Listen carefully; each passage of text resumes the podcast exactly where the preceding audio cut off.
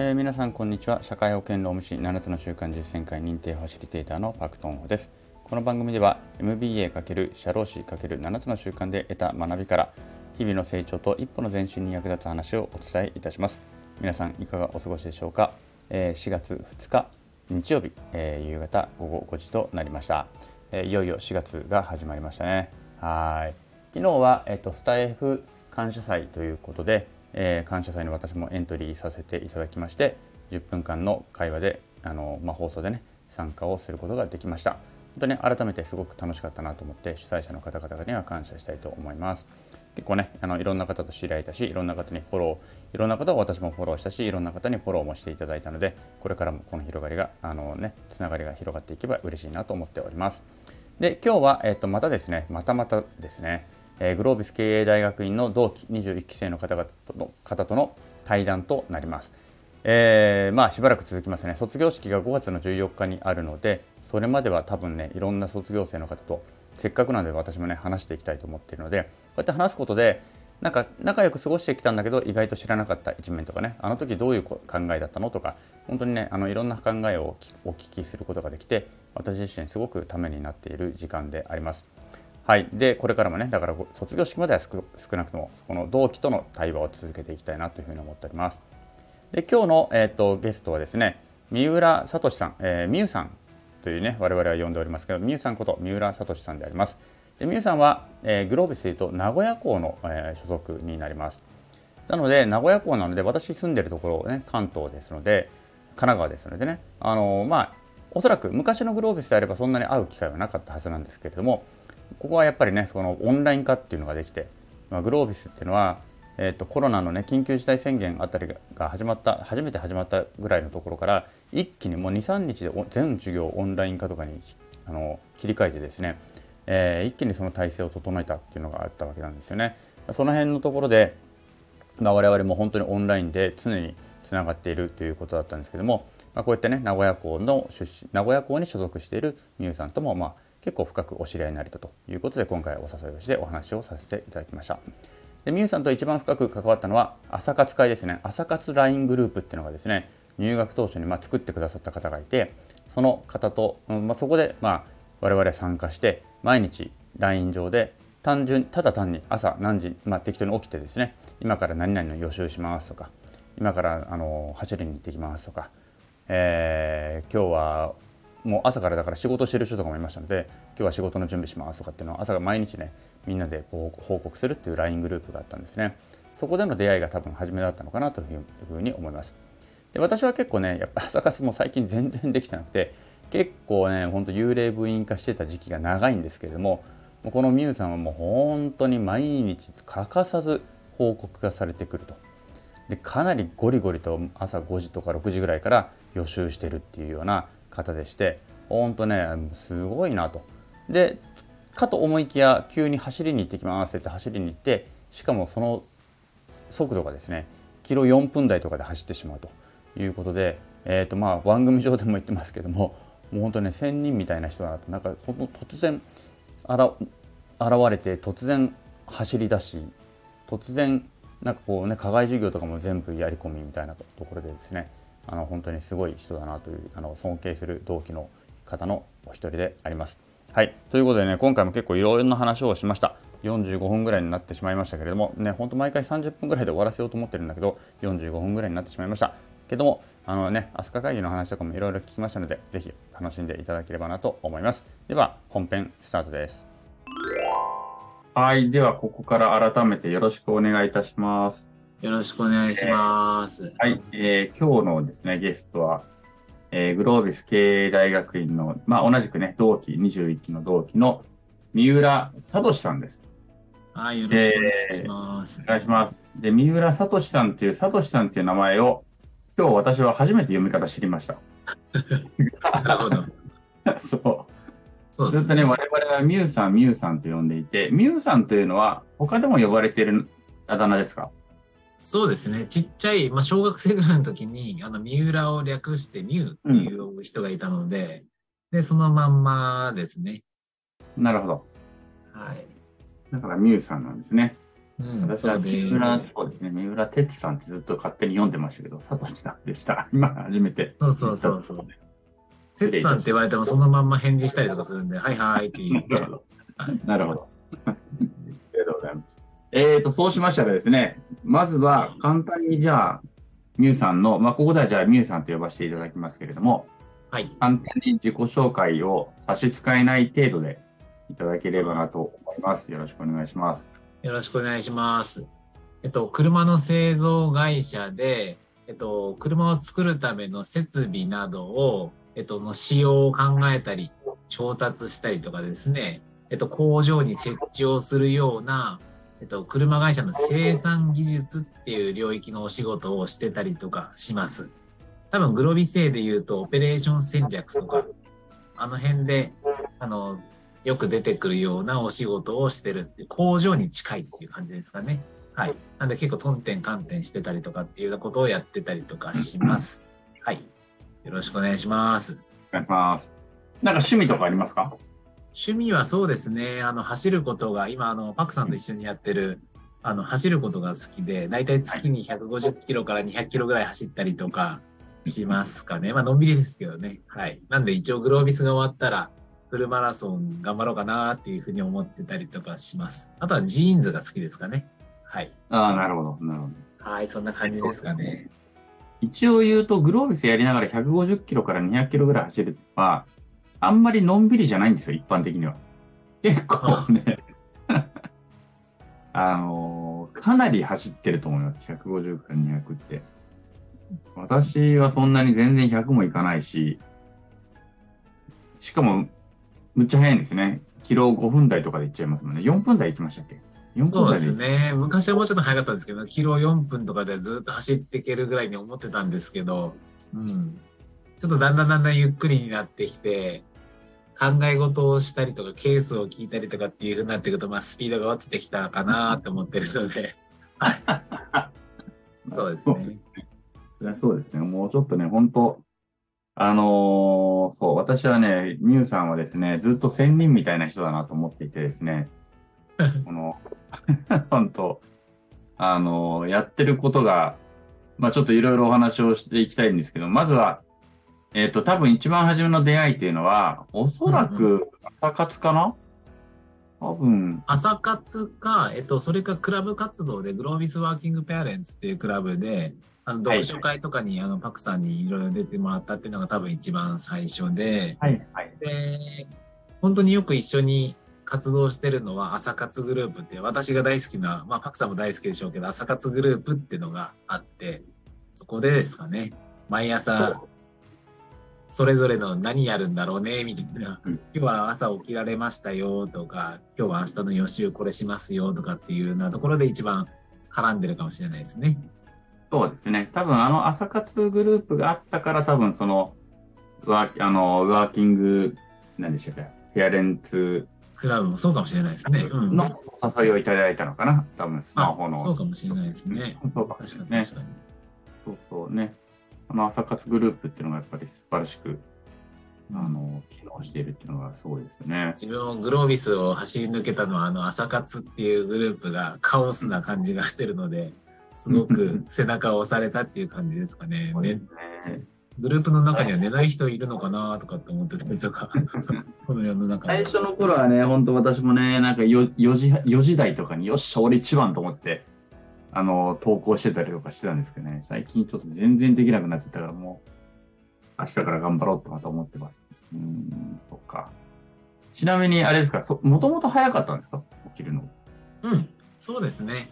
えっと、グロービスも朝方でやってましたし、まあ、グロービスをやる前からも、朝結構みんながいない時に出社して、静かな1時間とか1時間半とかで仕事をするっていうのが好きなタイプですね。うん、なるほど。なるほどね。なんか会社行った瞬間にちょっといいですかって話しかけられるのが苦手っていう、んかもしれないです。自分の時間がすごく大事っていうか、そこがすごくいいんですね。うんうんそんな感じです。なるほど。わかりました。では、そんなミュウさんですけども、あとごめんなさい。差し支えなければ、今の年齢っておいくつでしたっけ？えっと、私ね、この間で42歳になりましたね。?42 歳。おめでとうございます。42歳って役年だっけ男。あんま気にしたことがないですけど、多分 かもしれない。42って厄年ぐらいだったような気がしますね。42歳ですね。おめでとうございます。42って想像してなかったんですけどね、なりますね、当たり前ですけど。はい。なりますね。42はね、私の父親が確かね、糖尿病になって年なんですよ。おおなるほど、なるほど。僕が、私が自分が42になった時に、おお、そういやなんか、糖尿になってたなっていうのを思い出した記憶があります。うん。想像ができないかったけど、なるなーっていうふうに思ってます。はい。でも昔の人に比べると、やっぱり我々はだいぶやっぱ若くなったのは間違いないですよね。自分の父親の世代に比べると。そうですね。自分42歳の時にこんな論言になってると思ってなかったですからね。自分たちの父親の42歳とかってもう本当にね、み全員お腹出ておっさんだったじゃないですか。そうだけ系のおっさんしかいなかったっていう時代だったので。なるほど。ということは、えっと、グローブスの40歳ぐらいでちょうど入られた。まあ、38、9ぐらいから単価生みたいな。ねそんな感じでしたね。はい。えっと、まあ、自動車のね、そういう会社で、その製造に近いところで働いていて、自動車っていうのは、まあ、日本で言うと、まあ、結構この基幹産業といいますか、うんうん、そうですあね。の、まあ、日本の GDP 支えているようなところがあるところで働かれているので、うーん、それで、だからその中にいれば、ある程度の、その地位とか、うーん、収入とかっていうのは、まあもちろんね、世界の競争っていうのは激しいので、うんうんその日本の自動車産業っていうのももちろん、あの、のんびりしてるわけではないとは思いますけれども、うんうん。まあそれでも、まあそれでも日本の中では結構安泰と思われるような位置にいるわけじゃないですか。うんはいうんそういう中でもそのグロービスへの入学っていうのを考え出したのは、どの辺から考え出してどういう動機があったとかのかなっていうのを、ちょっと。はいそうですね。グロービスに入ったきっかけっていうのは、えっと、あん言っていただいたように安定しているので、というかすごく大きな会社で働いていて、でちょうど課長、まあ、世間でいう課長みたいなマネジメントに昇格したっていうタイミングがあったんですね。で、その時に、例えばなんかあのマネジメントがすごくしづらいぞとかっていうことよりも、このまんま、あれ？ってもしずっと時間が経って会社が潰れた時に、これなんか放り出されたらちょっと自分もう二度と就職できないなとか、なんかなんとかそういう漠然とした不安っていうのがあって、もう一回あの一人のエンジニアとして磨かなきゃいけないかなっていうようなことを思ったので、まあ、ちょっとグロービスに行ってみようかなっていうのがまずきっかけっていう感じですかね。あとは何個かあってもね、で、あとはたまたまグロービス名古屋港が、えっと、なんて言うんだろうな、えーね、カンファレンスみたいなやつの会場だった時があったんですね。その時に、なんかいろいろ学んでる人とかを見て、あれって、なんか会社でずっと一生懸命やってたけど、なんか改めてなんか学んだことってなかったなと思ったんで、ちょっとびっくりしたっていうか気づいたことと、そうですね。あとは最後、一押しに、背中を一押しになったのは、クリシンに行ってみたときに、なんか学ぶのって面白いなっていうふうになったんで、まあ、その辺の3つのことから入学したっていう感じですかね。はい。うまいことそれが合わさったっていう感じなんですね。うん、そうですね。うん。だそうすると、例えば会社の中で、まあ今、その、その場にいれば、まあ、とりあえずは安泰ではあるけれども、うん。持ち出せるだも自分が何かあった時に持ち出せるその知識とか技術とか能力っていうのがちょっとないんじゃないのかっていうのがちょっとそうですね。学びで言うとポータブルスキルがないな、みたいなね。ってことですね。はい。割合がすごくちっちゃいなと思ったんで、まあちょっとした漠然とした不安っていうような感じ。もうちょっとだけ追加して言うと、35とか40ぐらいまでのそのキャリアはすごく見えてたんですね、明確に。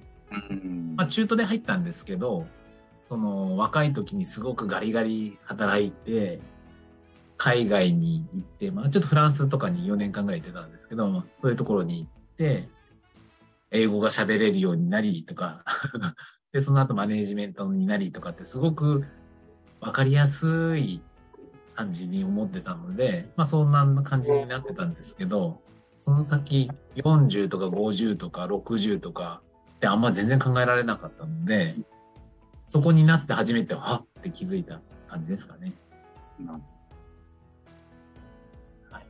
なるほど、そうなんですね。私でもそっか、でも皆さん本当40の時にそれだけ考えれるっていうのは、でもやっぱりいいと思います。私は40の時にそれを考えてなかったので、今、今、40だから半ばになってようやくそれを考え出したので、うーん。まあ、それ人生のフェーズがいろいろね、もちろんありますからね。私の場合はその時、あの、資格試験とかをずっとやってたので、まあ、で、またね、それは比較することではないのかなと思いますけれども、なるほど。うんてこられたということですね。そうです。はい。で、ミュウさんは私から見ると、あのーまあ本当、仙人のように、なんだろうな、もう朝は早く起きるし、で、でも朝からもうがっつり本当に予習して、で、仕事は多分してるんでしょうけど、まあ仕事、朝、朝からね、ミーティングとかもその地球の裏側の人とあミーティングしたりとかして、そうですそこから仕ね。事して、で、走りに行ってきましたっていうとこ、なんか、キロ4分台で走っていて、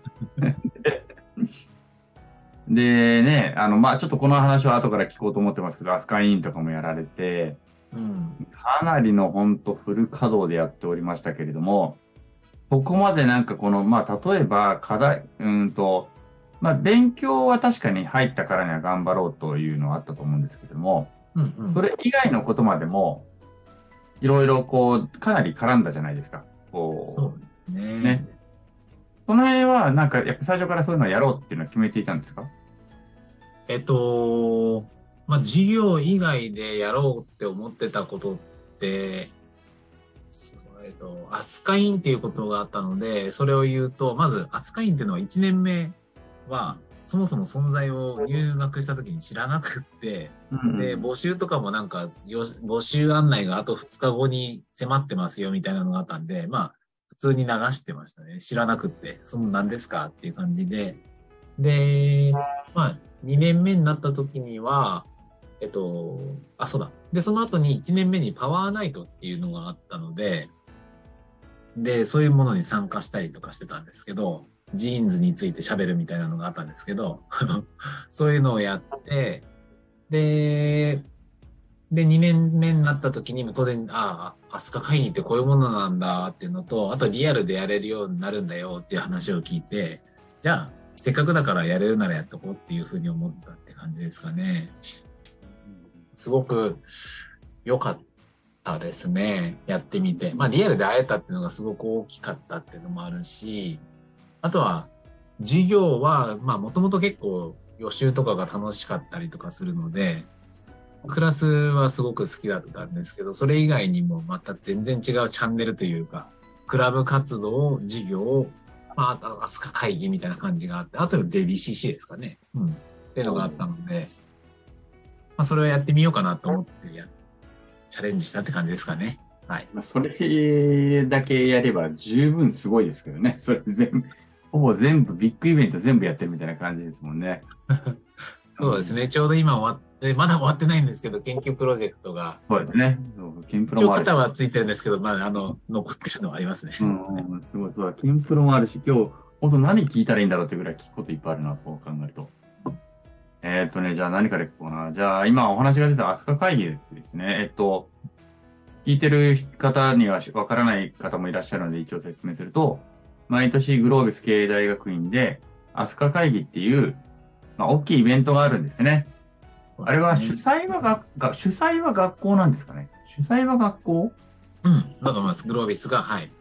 主催は学校で、まあ学校がやっていて、で、ダボス会議を模写して、模模写してるんでしたっけ、そうですね。そう。えーまあ正しくは、自分もちゃんと正しくは理解してないですけど、その各界の著名人とかを呼んで、学校側が呼んで、いろいろカンファレンスとか2日間に分けて、えっと、まあ、すごく学びを得るっていう、ん各界のトップ、そうですね。まあ、いずれにせよグロービスで言うと、本当ビッグイベント、年1回のビッグイベントで1000人以上集まるようなイベントをね。毎年やられていると。で、そこに学生の実行委員の人たちも、まあ、募集して入っていくっていうことで、そうですね。今回で言ったら65人だったかな？あーそうなん21ですね期と22期で。はい。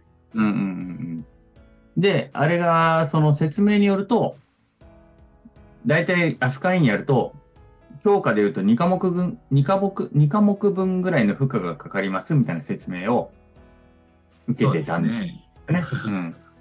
そうそう。で、で私はちょっと天いろいろ天秤かけてやめたんですけど、その、立候補すること自体もやめたんですけど、はいあのーまあ、まずそうだな、飛鳥会議を2年時に実行委員をやられたということで、まあ、その、まあ、簡単にその時の飛鳥会議の、うーん、コンセプトというか、あ、もうコンセプトじゃなくていいや。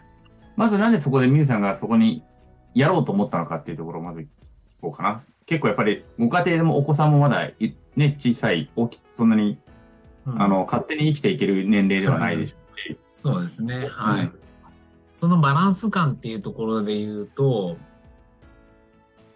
えっと、まあ、あの、やってみたいなっていうふうに思ったのが、まずそもそものところで、で、まあ仕事と、例えば学業とのバランスっていうところで言うと、まあ、3科目は無理だなって思ったので、えっと、科目とのバランスは取ってました。で、その時には、サービスマネージメントだったかな、サーマネと、あとはビジアナ。なので、これならまあ乗り切れるだろうっていうようなのがなんとなく、なんとなく思ってます。うん、それと、まあ、あとはスカインっていうのであれば、まあ、うまくバランス取れるんじゃないかっていう3科目じゃないし、あとはビジアナも基礎科目、大変とは言いながらも基礎科目だから、まあ、なんとかいけるんじゃないかなって思ってたので、うん、2科目はいけると思ったので、って感じですかね、読みとしては。はい。あとはまあね、こファミ、ファミマネはね、まあ、そんなに多分みんな他の人よりも多分、私は苦労しない方かなと思ってるので、はい。ど。なるほど、ね。いけるって感じです。いけると思ったんですね。うん。あのーまあ、その飛鳥会議でね、まあ、いろんな著名人の方を呼んで、いろんなシンポジウムやったりとか、文化会があったりとかっていうことをやっていくんですけれども、そうだな、あの、去年の飛鳥会議の、うん。まあ、テーマが決まったりとかいろいろするわけじゃないですか。去年はファーストですね。かなそううんはい、うんそうですね。はい。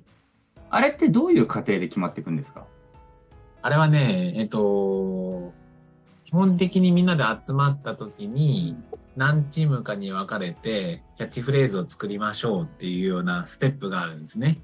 で、あの、チームごとに、その時にランダムに振り分けて、初めて作ったチームの中でコンセプトを決めて、で、じゃあ発表しますと なって、で、それぞれのチームのコンセプトを発表してもらって、フレーズとともにやって、で、その後に、じゃあ投票でこれにしますって決めたら、えっと、じゃあ A、B、C 残ったから混ぜてこれにしようってことじゃなくて、そのチームごとで決めたやつをそのままピュアに使うっていうような決め方をしてて、うん。で、ファーストステップっていうのが出てきたって感じですかね。なんかなかなかあの面白いじ時間だったし、みんなそれぞれチームの思いがあったので、うん良かったかなっていうふうに思ってますね。はい。全員リアルで集まって。うん、全部その時オンラインでしたね。あ、オンラインで。なるほど。はい。初めて集まったのは、えっと、5月に合宿っていうのをやったので、はい。まあでもまだコロナがすごく、まだまだ残ってた時間な、時だったので、うんまあ、マスクとか結構しっかり現状見ながら、うん開けるのか開けないのかっていうのをいろいろ鑑みながらやってましたね。だから、あえた時すごく、おおって感じでしたね。うん今、なんか今だとだいぶもう忘れてるというか、だいぶもう落ち着いてきたので、うん。忘れてきましたけど、そんな時期でしたね。はい。そうですね。そういう時期ですよね。その、例えばその、だからファーストステップっていうのを出す前に、こういう感じのものが軸にな、その背景にあるものとかっていうのは一応揃えるわけですか？いや、もう自分たちもその思い思いとか、今回はどういうものにしたいんだ、自分たちはその4人とか5人で分かれたやつでどんなものにしたいんだとかっていうのを、まあ、うん含めて、コンセプトとか背景とか自分たちのキーフレーズみたいなのを持ってプレゼンするっていう感じでしたか？ね。そういうことなんですね。なるほど、なるほど。それでいい。それでやってたわけだ。そうですね。はい。ほど、そうなんですね。で、実際その、まあ、やっていく過程で、多分、まあ、時間的にもすごく大変なのはもうもちろん当たり前に大変だと思うんですけれども、うん。まあ時間的にも精神的にもに、なんか肉体的にも、うん、いろんなところでまあ、楽しかったこともあれば、うん多分ちょっとしんどかったこともあったりとか、うんうん。思うんですけど、なんかその、そうやって楽しかったのはこういうことがよ楽しかったとか、しんどかったのはこういうことがしんどかったっていうのは、えーなんかありますか？そうですね。えっとね、ちょっとだけ中身のことを説明すると、私は、あの、アスカインの中にも対外的にというか、その学生に向けて、例えばパワーナイトとか、あの、ナイトセッション向けとかっていうの、あとは全体的にオペレーションとかっていうのが、いろいろタスクが分かれてるんですけど、で、外側に向いてるチームと、えっと、中のアスカインの雰囲気を作っていくっていうような、内と外のチームがあるんですけど、私はその内側の空気を良くする、作っていくっていうチームにいたので、うん。で、苦しかったことはね、あの、正直ないんですね。うん。時間的にも苦しいことはなかったし、まあ、正直めちゃくちゃ楽しいことしかなかった。だから多分、パクさんはきっとアスカを経験した人の、その外側に向いてた人をうん呼ぶと、また違う面が聞ける。っていう感じがします。なので、内側を見ていたコミって言えばコミュニケーションっていうタスクだったんですけど、うん。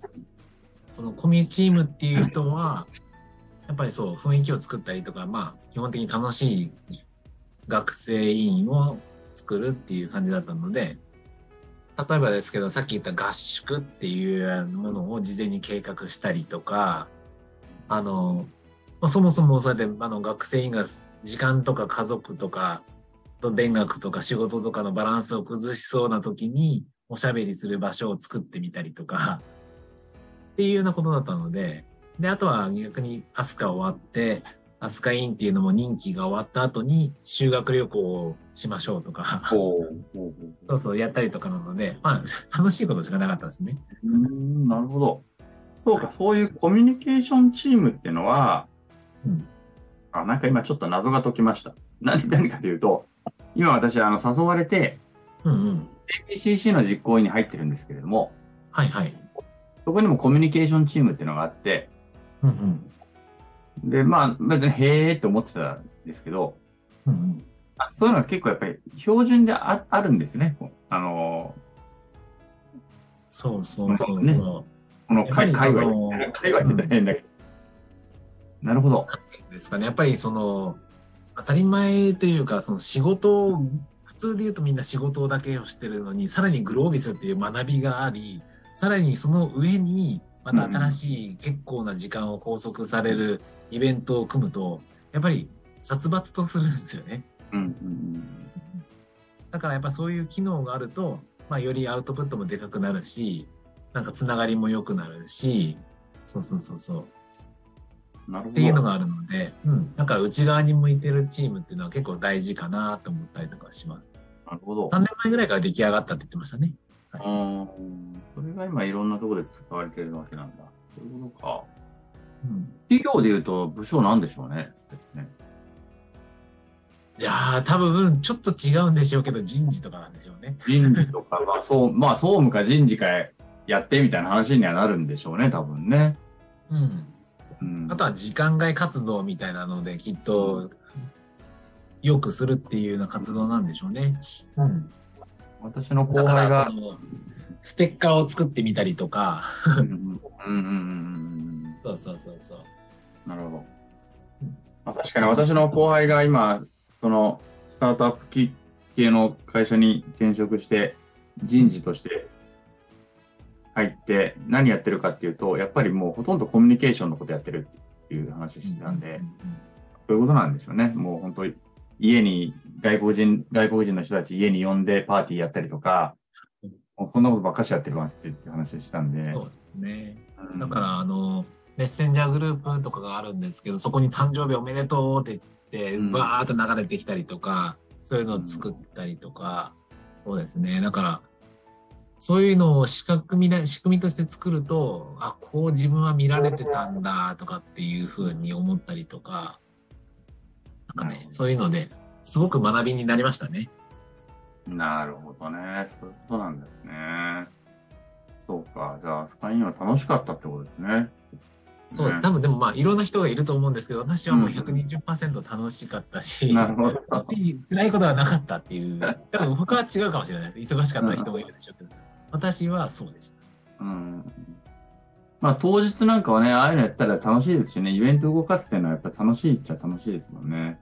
うん。それはなんか気持ちとし、気持ち、その、あれはよくわかるけども。うん、なるほどね。でも失敗したこともありますけどね。お、例えば。個人的に最後、その、ナイトセッションとかって言って、うん、登壇者と一緒に写真を最後撮りましょうとかっていうふうにして、当然私委員だったりとかして、そういうことを取りまとめてたりとかしてたんですけど、自分のところで写真をじゃあ記念撮影で撮りましょうって言った時に、最後一人だけ切れちゃったりとか。なるほど。いや、やっちまったとかはありますけど。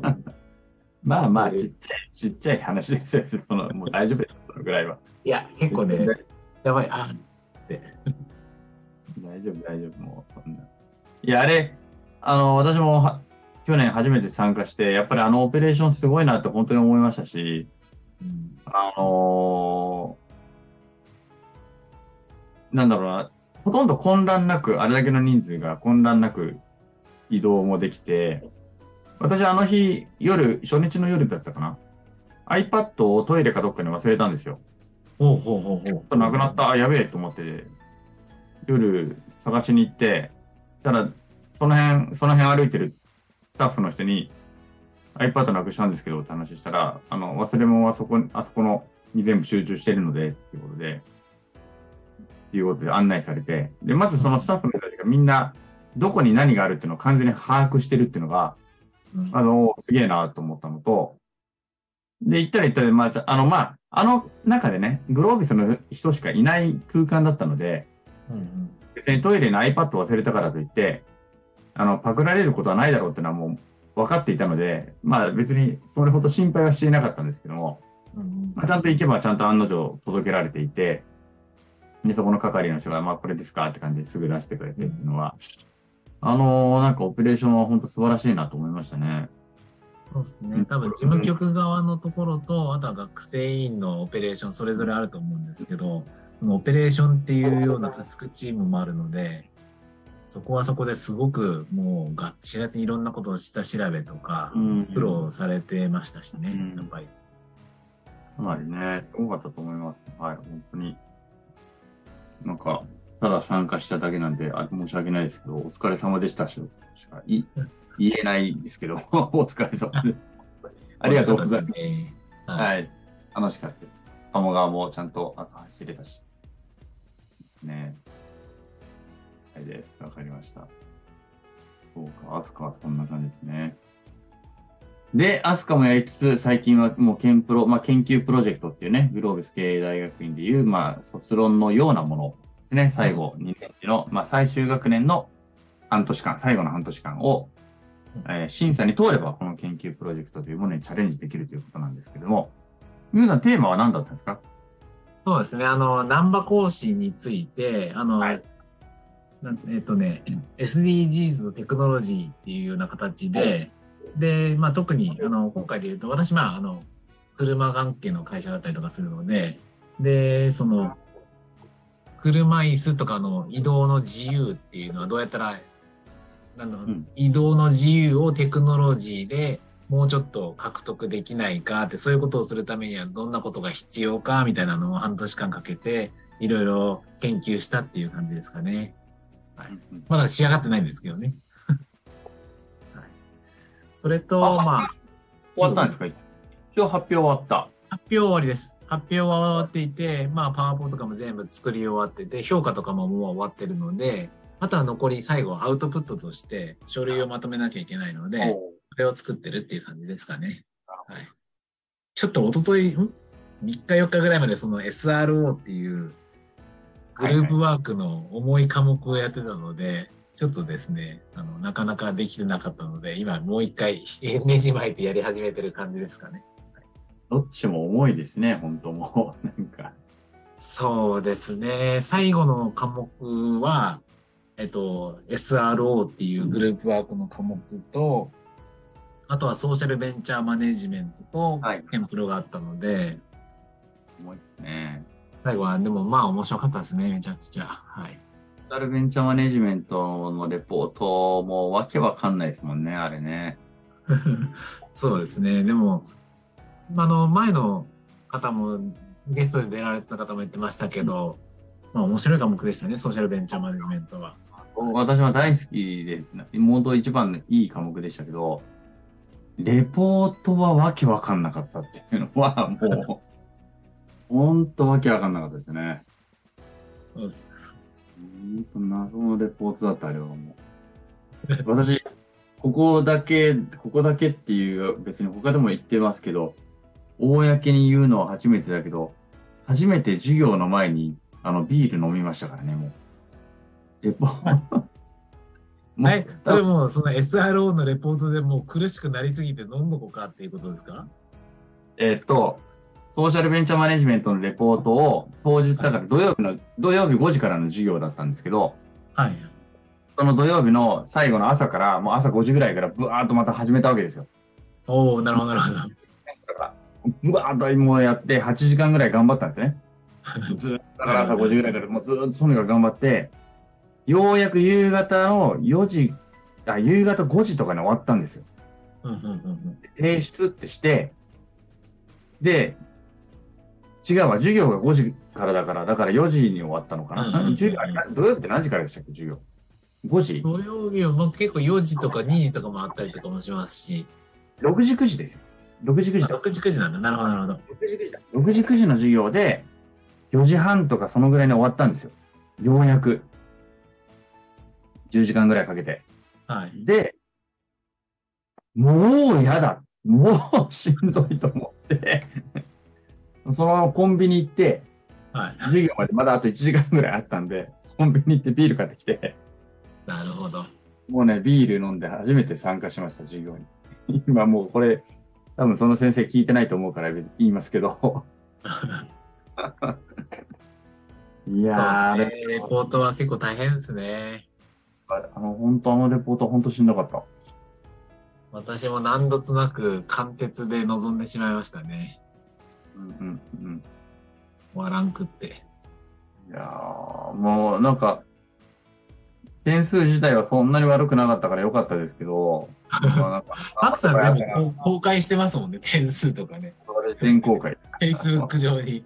そうそうあれ全公開。すごいと思いますよ、多分。本当にい。やでも皆さんもっといい点取ってるから、もうみんな公開、なんかもう恥ずかしいんですけどね、もうでもしちゃった方が気が楽かなと。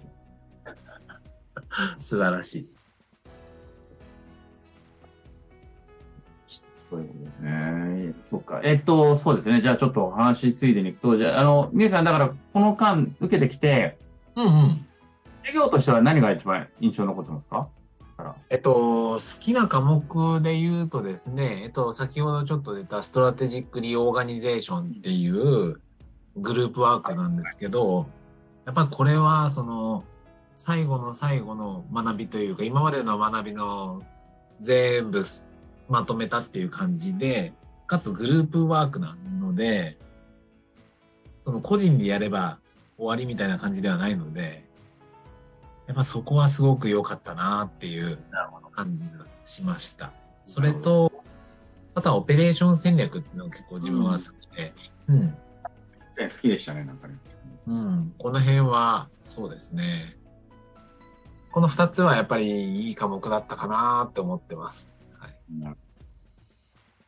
印象残ってますね。授業以外で2年間印象に残ってることって何でしょう？まあ、アスカがまあもちろんあると思うんですけども。うん。授業以外で言うと、やっぱ懇親会じゃないですかね、やっぱね。ほほほまああのそもそも自分の中では授業が3時間とかって言って、まあ、懇親会も含めて4時間とか4時間半とかって毎回毎回思ってたので、まあ、ほぼ全部出たかなって。で、大体いろんな人とおしゃべりしたりとかっていうのがあったので、うん。まあずっとそれをやってたから、楽しかったかなって感じですかね。なるほど。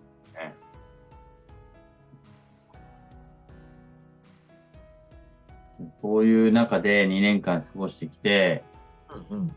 まあまあもうほとんど大体いろいろ聞いてるんですけど、はい。まあなんか2年間この、ここが自分が一番成長したなとか、ここ変わったなとかって思えることって、どうです？あります？表現するとそうですね。一番成長したことは、えっと、まあ、三つぐらいかな。その、うん。えっと、まずは勉強することが習慣化できるようになったっていうのが、まあ、一番最初に入学した時の決め手でもあったんですけど、勉強してなかったなっていうのが、もう当たり前のように勉強するっていうようになったことと、あとは、あの、最初にもあったんですけど、習慣化が得意だっていうことに気づいたんですね、自分が。なんかコツコツコツコツルーチン化してやるっていうのがですね、あ、得意なんだっていうのに気づいたんで、まあそこが成長できたかなっていうのと、あとはとりあえずやってみようっていう行動力ですかね。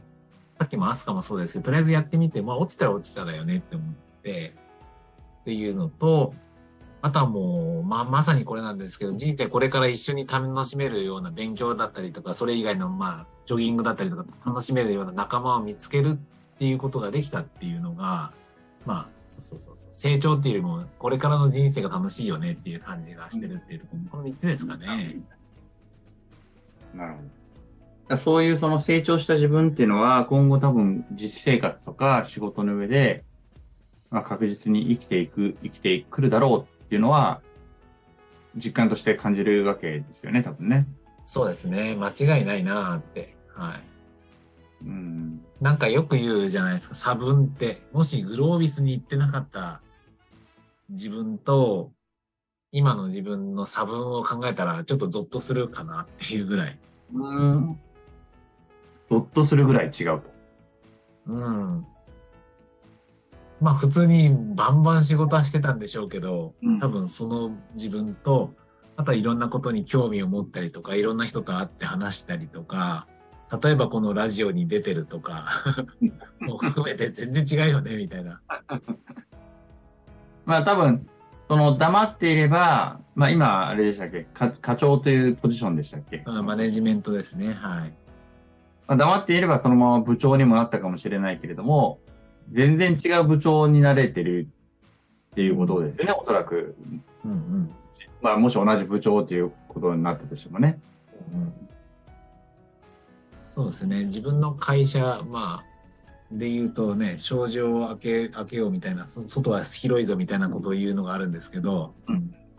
まあ、まさにそんな感じかなって、自分の会社の生活から外に見たら、あこんな世界が広がってるんだっていう感じがしてますね。はい。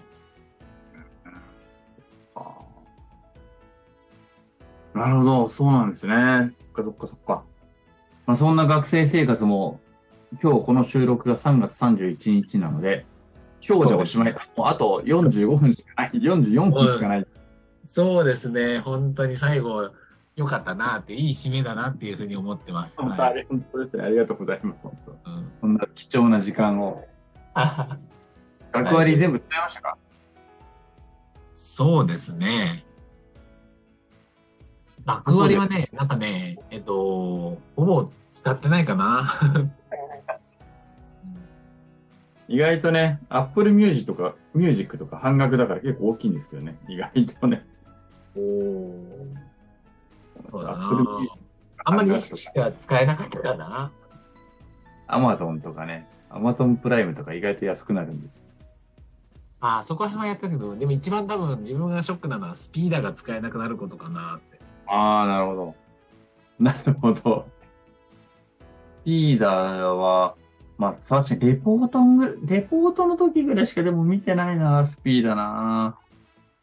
なんか毎回とりあえず予習アサイメントとかするときは大体スピーダーを見てた気がするので、はいはいはいはい。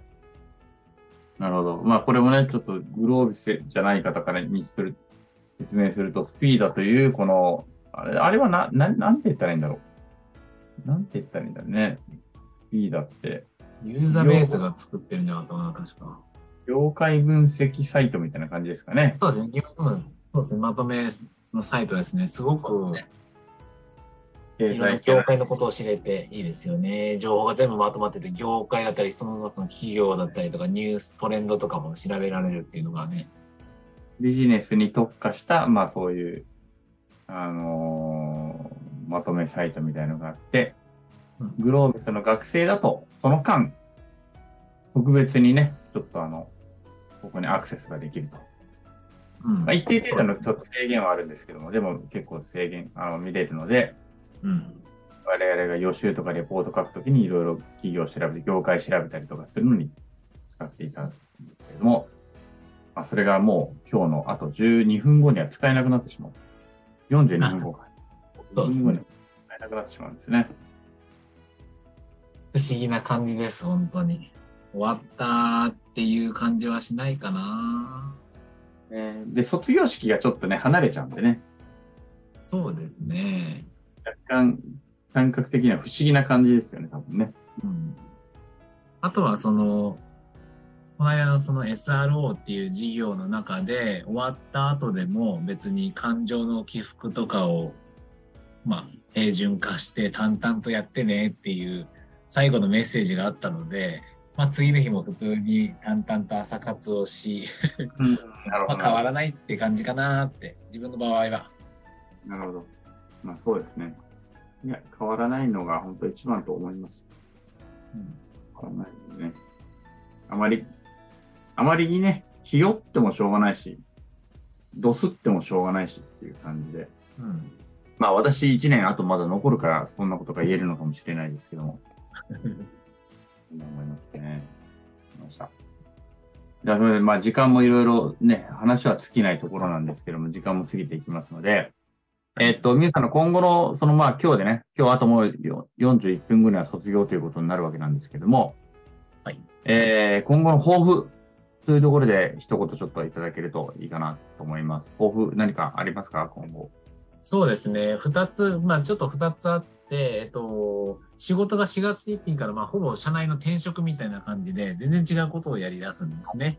まあ明日からまあ部署が変わるんですけど、でも今まさにさようならっていう感じで、元部署にいろいろありがとうございましたメールとか送ったりとかした感じなので、で、まあ仕事にはまあ4月1日からフルコミットするっていうのと、あとはそうですね、ソーシャルベンチャーとかでも学んでたんですけど、しっかりもうちょっとそういう社会課題的なところをちょっと軸足を移して、で、自分でいろいろトライしてみようかなっていう感じ。ケースから学ぶのではなくて、もうちゃんと自分で 手を動かして学ぶ、学ぶというか、トライしようかなっていうことを、この二つをやっていこうかなっていうふうに思ったりとかします。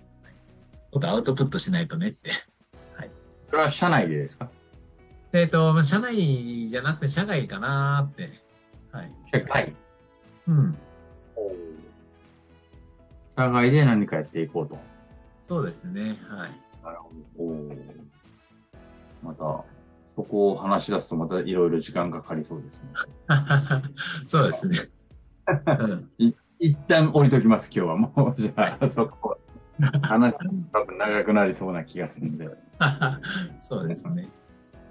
では最後に、もう皆さんはね、いろいろ知り合いも多いと思いますけれども、同期の21期生の人々に何か一言メッセージをいただければなと思いま。そうですね。もう感感謝しかないですね。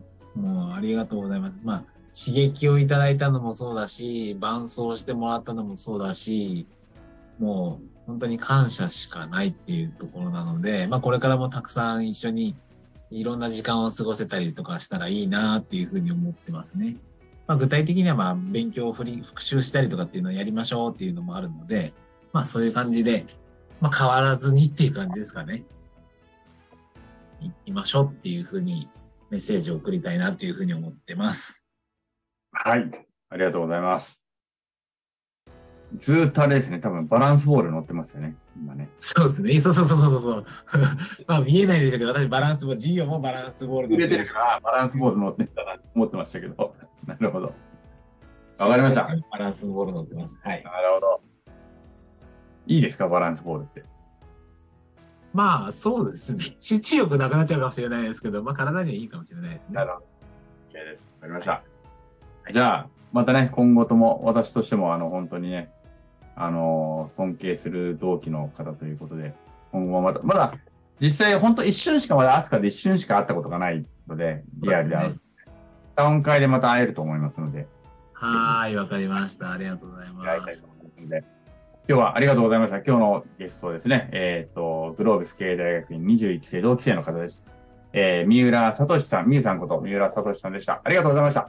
はい、ありがとうございました。はい、えーいかがでしたでしょうか、えー、みゆさん、三浦聡さんとの、えー対談でございました。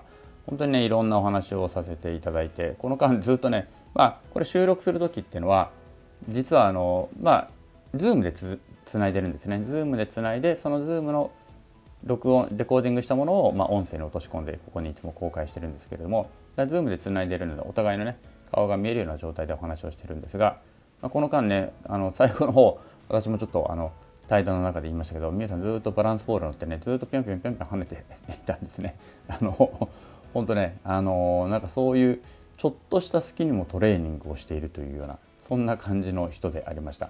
なんで本当にあの前向きでポジティブでパワフルで、あのみんなに力を与えてくれるあの方だと思っておりますので、まあ、ちょっとね、名古屋と神奈川ということで、それほどしょっちゅう会えるわけではありませんけれども、あのぜひこれからも本当にね、長くお付き合いしていただければなというふうに思っております。